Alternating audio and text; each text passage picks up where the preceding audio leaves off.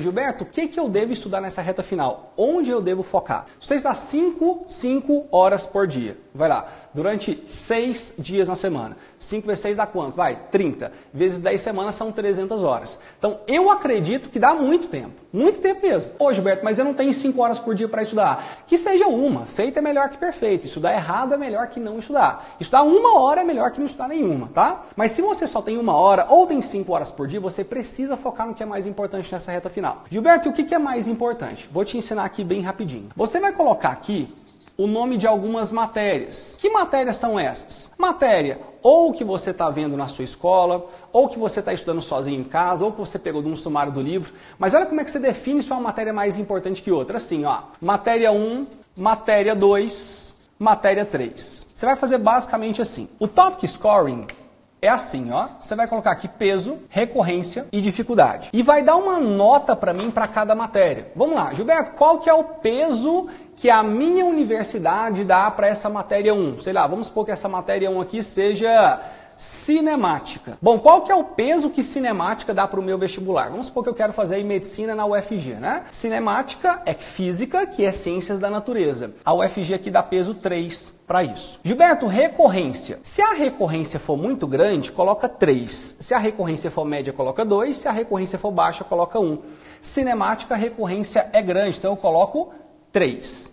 Gilberto, e dificuldade? Eu quero que você dê uma nota de 1 a 3 também para dificuldade. Se você não tem dificuldade, coloca 1. Se você tem uma média dificuldade, coloca 2. Se você tem muita dificuldade, coloca 3. Eu tenho muita dificuldade em cinemática, logo coloquei 3. Vamos supor que eu tenho uma outra matéria aqui, que eu vou chamar de Brasil Colônia. História. Gilberto, para quem quer passar para medicina na UFG, qual que é o peso de Brasil Colônia? Bom, a UFG aqui dá o peso 1,5. Gilberto, recorrência de Brasil Colônia no meu vestibular, qual que é? No Enem cai todo ano. Recorrência alta do 1, 2 ou 3? 3. Gilberto, e a minha dificuldade em Brasil Colônia? Eu, por exemplo, Gilberto, eu não tenho muita dificuldade em história não, em Brasil Colônia. Logo, eu acho bem fácil mesmo, eu dou aqui uma dificuldade de 1. O que, que você vai fazer no final das contas? Você vai medir aqui um score. Gilberto, o que, que é esse score? Esse score basicamente é o somatório do PRD. Quando você soma isso aqui, você vai chegar em qual nota? Vai? 9. Quando você soma isso aqui, 3 mais 1 mais 1,5, dá quanto? Vai, 3 mais 1, 4, mais 1,5, 5,5.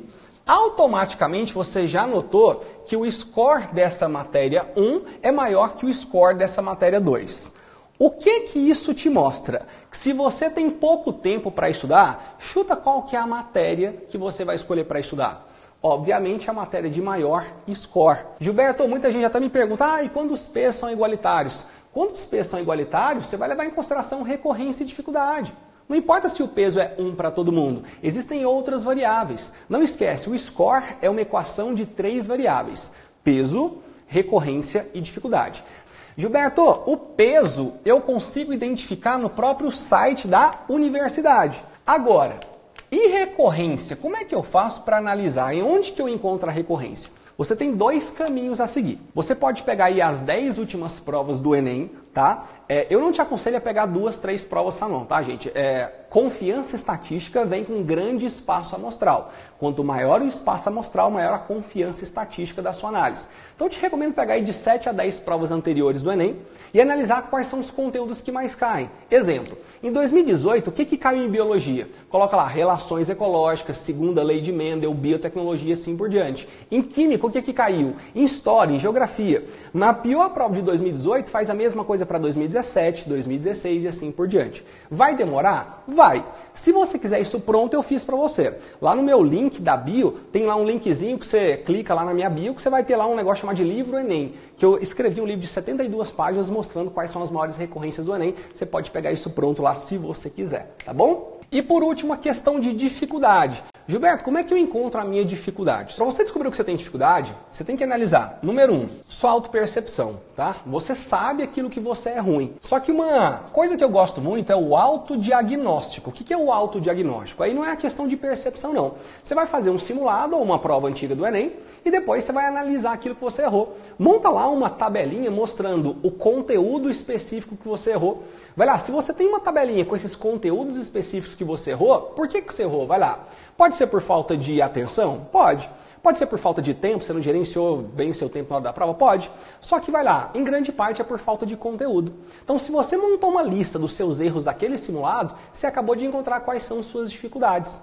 Então, o que, que você precisa focar muito? Vai, você precisa focar no que você ainda não sabe. Você não passou no vestibular porque existem conteúdos que você não sabe. E esses conteúdos que você não sabe é exatamente o que você está errando nos simulados.